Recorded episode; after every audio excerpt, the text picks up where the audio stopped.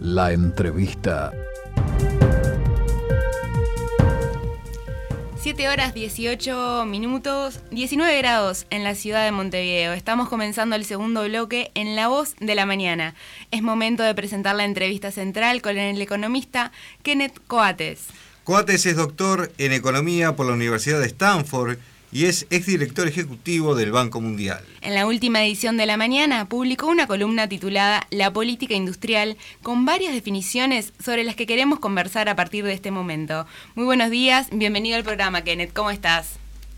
Bien, buenos días a ustedes. Este, todo bien por acá, muy agradecido por la, distinción en ser eh, un invitado en esta primera emisión y les deseo mucho éxito eh, para el futuro.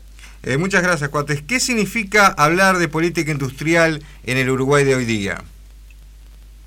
Es básicamente eh, enfrentar el tema del crecimiento a, largo plazo de la economía. La política industrial eh, básicamente son políticas del gobierno, del Estado, destinadas a darle impulso a ciertas áreas que tienen potencial de crecimiento hacia, hacia el futuro.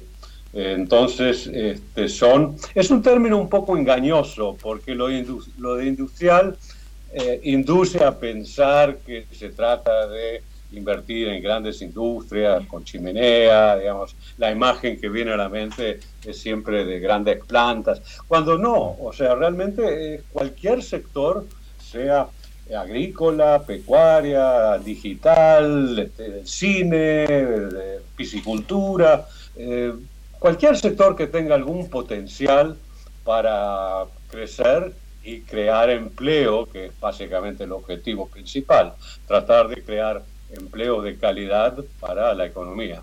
¿Y cuáles son, digo, las políticas sectoriales que usted ve hoy día como exitosas en nuestro país?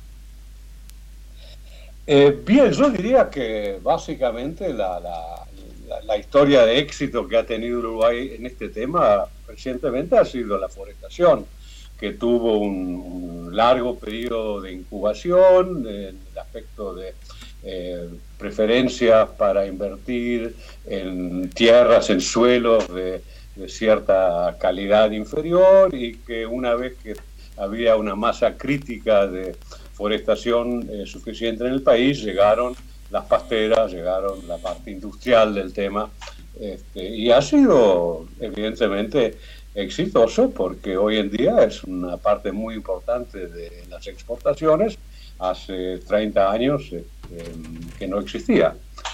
Pero diría que básicamente la forestación es el área donde más éxito ha tenido eh, porque además el, país no ha tenido muchas este, políticas de esta naturaleza. Este es casi el único caso que uno recuerda en esta escala. Kenneth, ¿y existen condiciones para que en Uruguay se impulsen ahora, teniendo en cuenta la situación especial de pandemia, nuevas políticas sectoriales? Bueno, eso es lo que estamos tratando de incentivar, eh, porque tenemos un problema inmediato, urgente, que es el tema de la pandemia, y hay que impulsar una cantidad de medidas ya de corto plazo para atender las situaciones, especialmente de las pymes, las pequeñas y medianas empresas que, que no tienen las defensas que tienen las empresas más grandes. Pero eh, también eh, no hay que perder la visión de largo plazo. la política industrial más bien eh, apunta a programas de largo alcance, este, uno piensa, por ejemplo, siempre es un ejemplo que se utiliza, por ejemplo, eh, Chile, el éxito que tuvo con el salmón, con, la industria frutícola, Colombia, con este, la floricultura. Son eh, políticas que tienen que estar 5 o 10 años en lugar para crear estas industrias y comprobar que sean rentables. Este, y bueno, eh, el tema de la política industrial quizás apunte a un plazo más largo de lo que son las medidas más inmediatas que exige la, situación actual en cuanto a la pandemia, aunque este, realmente hay puntos de contacto entre, ambos aspectos. Estados Unidos se acaba de aprobar un importante paquete de, ayuda, un megapaquete de ayuda eh, que va a inyectar miles de millones de dólares a la economía mundial. Eh, ¿Cuál es el aspecto positivo y negativo que ve usted de esto? Y si esto le puede dar un nuevo impulso eh, al precio de las materias primas. Eh, bueno, hay, hay, obviamente en todos los grandes países industrializados hay este, medidas muy importantes que se están implementando. Creo que la más reciente es el paquete de 1.9 trillones este, que se aprueba en Estados Unidos. Esto obviamente va a tener impacto en, eh, los precios de los commodities este, y, en otros aspectos. obviamente, digamos, el impacto va a ser positivo por ese lado. Por el lado negativo va a tener un, un impacto fiscal. O sea, estos países se están endeudando, están aumentando en forma importante su endeudamiento, pero son países que lo pueden hacer. O sea, el, acceso a los mercados financieros para ellos, bueno, ahí están los mercados financieros, entonces ellos este, se manejan en casa con esos temas, no como nosotros que necesitamos acceder a los mercados financieros internacionales. Pero yo creo que esto es un impulso que sí es importante este, y, que va a tener eh, un beneficio en el nivel de actividad, en el nivel de comercio internacional, en el nivel de empleo. Eh, pero tampoco es algo que puede permanecer más allá de lo que va a ser la pandemia, que todos esperamos que en el curso de este año ya sus este, manifestaciones eh, sean mucho menos eh, virulentas que las de la actualidad. Ahora, ¿se puede también dar, digo, la posibilidad de que exista eh, una nueva burbuja económica con este, con este megapaquete de ayuda? Porque eso también un poco fue quizás lo que pasó, digo, en, el año 2008, ¿no? Bueno, acá en Uruguay este, esperemos que sí. Eh, el gobierno yo creo que está haciendo un esfuerzo importante dentro de las limitaciones este, de la situación eh, fiscal, pero eh, no creo que lleguemos a nivel de burbuja. Este, tampoco, digo, algunos precios se están tonificando en forma importante porque el tema de la alimentación siempre es este, de primera importancia a nivel global y la pandemia ha afectado la producción alimenticia. Entonces, estamos viendo cierto reflejo en algunos precios de, los productos primarios. Eh, pero no creo que llegue a ser un, un super ciclo de precios de materias primas como vimos a partir de 2005 hasta el 2014 más o menos. Este, no, no creo que llegue a esos extremos, pero sí puede ponerse en un nivel este, lo suficientemente interesante para hacer un incentivo para, aumentar el área cultivada eh, en nuestro país, por ejemplo. Kenneth, ¿y cómo ve el contexto de la economía mundial actualmente?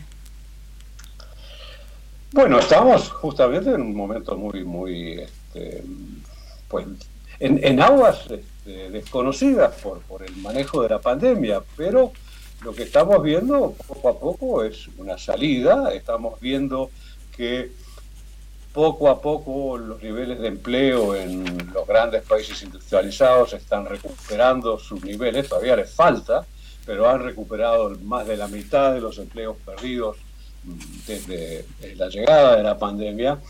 Estamos viendo, bueno, uno no sé si debería guiarse por las cotizaciones en bolsa, que no son un fiel reflejo de la situación, porque hay eh, muchísima liquidez en el sistema financiero internacional, en parte a raíz de los apoyos que eh, los gobiernos le están dando, pero eh, yo creo que estamos saliendo de una situación muy comprometida, estamos viendo quizás en el terreno de la inflación algún aumento, pero nada como para preocuparse demasiado.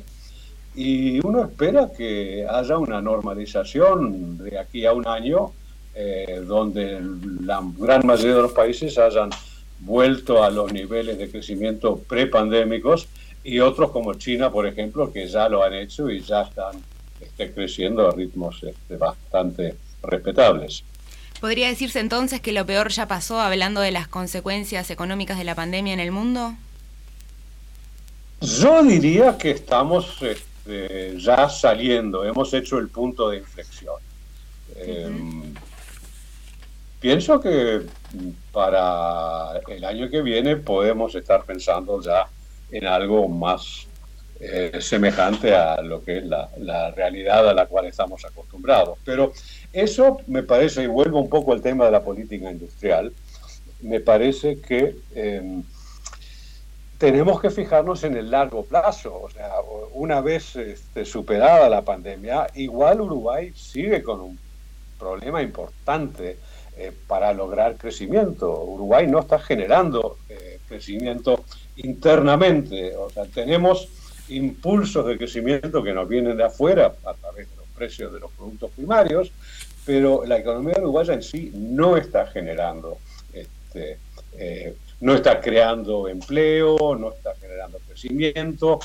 Y para eso tenemos que encontrar nuevas actividades y para eso son las políticas industriales, este, que son, bueno, no son fáciles, son riesgosas, son complejas, hay que saber muy bien lo que se está haciendo en cuanto a intervenir, porque son todas intervenciones del gobierno en los mercados. Mm. Y cuando un gobierno interviene en los mercados, tiene que analizar muy bien lo que está haciendo, porque pueden haber consecuencias imprevistas. Pero es muy importante, yo creo que Uruguay es un país que institucionalmente tiene eh, la, la, robustez este, como para implementar estas políticas en forma eficiente. El tema es este, largarnos, decidirnos de una vez y conseguir de algún lugar los recursos para poder fomentar y identificar, porque un gran problema es eh, identificar exactamente eh, cuáles son los sectores, elegir las áreas que parecen tener algún potencial para crecimiento. ¿Y, ¿Y, cuáles serían, digo, las medidas que piensa usted que tiene, las medidas más inmediatas que piensa usted que tiene que tomar el gobierno para precisamente llevar esto, esto adelante? Mire, hay, hay varios temas este, que, que, vienen a la mente eh, para contestar esta pregunta. En la parte institucional yo creo que tiene que haber una especie de, um, bueno, decisión de crear un órgano que encare eh, a nivel nacional eh, de forma interdisciplinaria y eh, con participación de todos los, este, no solo los partidos políticos, sino los representantes del trabajo, de la industria, para... O sea, tiene que ser un esfuerzo nacional, un esfuerzo compartido por todos y con el consenso de todos. Entonces tiene que crearse el vehículo necesario, pero también tiene que haber mucho trabajo en, el tema de tecnología, de investigación, este, de, ver exactamente cuáles son las áreas que, donde hay, haya un consenso que se puede intervenir. Em, tiene que haber una coordinación muy importante con las industrias y las actividades existentes, porque en, muchos casos las nuevas actividades pueden enganchar, em, ya sea como mercado este, comprador o como mercado vendedor a las actividades existentes. Eh, hay, es un trabajo, digamos, eh, es un gran proyecto nacional. O sea, no es una, una curita para, para tapar una cosa menor, ¿no? Tiene que ser algo este, como un programa de gobierno, programa de Estado, por eso mismo es una política industrial del Estado, mal llamado industrial, bueno repetir, porque no es necesariamente restringido al sector industrial, sino a cualquier actividad productiva eh, en el territorio nacional. Le estamos agradeciendo, Coates, que nos haya atendido en la mañana de hoy. Muchas gracias. No, al contrario, muchas gracias a ustedes. Estuvo con nosotros Kene Coates, doctor en Economía por la Universidad de Stanford y es director ejecutivo del Banco Mundial.